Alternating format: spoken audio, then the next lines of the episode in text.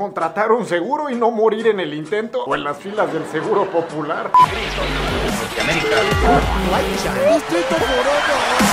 Hola, ¿qué tal amigos? Bienvenidos a Distrito Forever. Yo soy Pepe Forever y hoy vamos a hablar de un tema bastante importante del que muchos no hablan porque prácticamente es un poco difícil de tratar. Si estás en tus 20 y ya trabajas, es bastante probable que tengas un seguro médico o un seguro social por tu empleo. Pero también es bastante probable que tu empleo no incluya esas prestaciones. De hecho, según Conducef en el 2018, casi el 40% de la población mexicana no era beneficiario de alguna institución pública o privada, cifra que por cierto no ha cambiado mucho ahora que estamos en el 2020. En nuestros días hay más de una opción para elegir y cuando se trata de servicios como estos es bastante abrumador. Todo un dolor de cabeza. Por eso es que hoy te voy a dar unos sencillitos consejitos para saber qué seguro contratar, cuál no y qué exigir, por ejemplo, en un trabajo. Porque sí, también hay muchas personas que no saben que tener un seguro es un derecho que te debe de proporcionar la empresa que te está contratando. Y no solo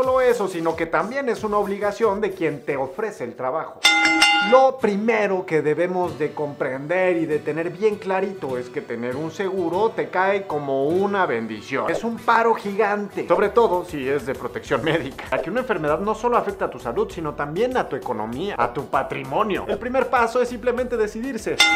Consejo número uno, establece tus necesidades. Si quieres contratar un seguro, debes de sentarte a considerar qué es lo que necesitas en ese seguro. Por si no lo sabías, hay dos tipos de seguros, médicos menores y.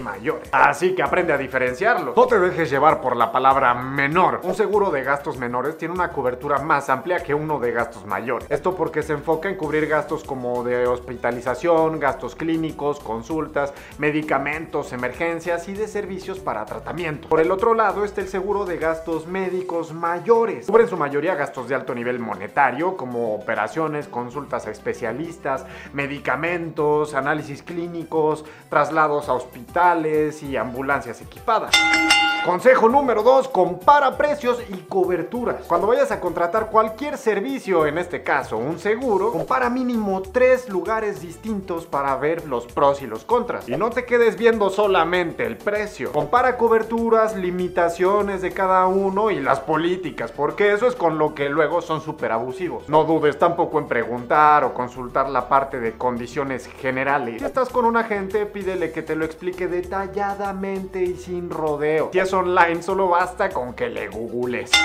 Consejo número 3, revisa la reputación de la empresa. Siempre que estés dudando entre dos o más marcas, productos, lugares u opciones en general, siempre ayuda mucho fijarse en los comentarios de las personas que forman la reputación de la empresa. Hoy en día es muy fácil encontrar. Hay muchas herramientas como Google que te van a poder mostrar comentarios en línea de personas que ya han contratado estos servicios antes. Sus experiencias, sus puntuaciones. Lee por lo menos 10 para que te des una idea sólida. Y aquí después de haber leído, si la mayoría son positivas, busca algo en su página web que los respalde, como por ejemplo reconocimientos, premios y demás. De lo contrario, si la mayoría son negativas, investiga un poco más sobre la empresa y te recomiendo que vayas viendo otras opciones que la puedan respaldar. Vete con su competencia. No te dejes llevar solo por un diseño bonito de página y los precios. Es muy importante saber cómo tratan al cliente, si te cubren o a la hora de la hora te dejan ahí barato. Te salen con la típica mamada de, ay, es que eso no lo cubre nuestro seguro. Pero antes el que te lo vendió te hizo creer que sí.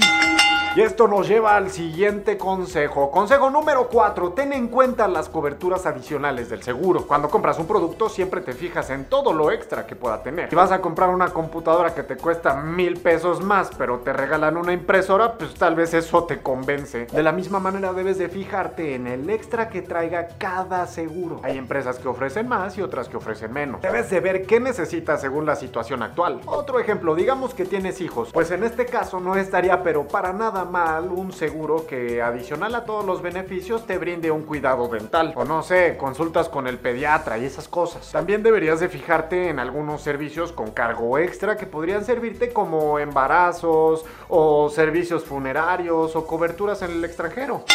Consejo número 5. Pregunta por los tiempos de espera. Todos los seguros van a checar tu historial médico. Puede ser que si padeciste de una enfermedad fuerte como cáncer, las aseguradoras se van a limitar a no prestarte su servicio. Sí, sí pueden hacer eso, es legal. Porque si lo ves desde el aspecto de los negocios, tú persona que padeciste una enfermedad fuerte, si te quieres volver a asegurar, representas un más alto riesgo para que ellos pierdan o inviertan su dinero en ti. Pues ellos siendo grandes instituciones nunca quieren perder. Pero no los veas como los villanos. Si tuviste una enfermedad horrible, pues hay otras soluciones. Si es una enfermedad menor, pueden darte un tiempo de espera. Durante ese tiempo no vas a poder utilizar los servicios del seguro para atender este padecimiento en específico. Literalmente te dicen tres años por esto o cinco años por aquello y demás. Así que si tienes algún padecimiento crónico, sería mejor que preguntes en cada opción cuánto es el tiempo de espera que te dan. Obviamente debes de contratar el que tenga menor tiempo de espera para que puedas disfrutar de los beneficios en caso de que se presente alguna emergencia. Investiga un poco más también acerca del vocabulario que las personas utilizan para venderte un seguro, que luego utilizan términos como prima, de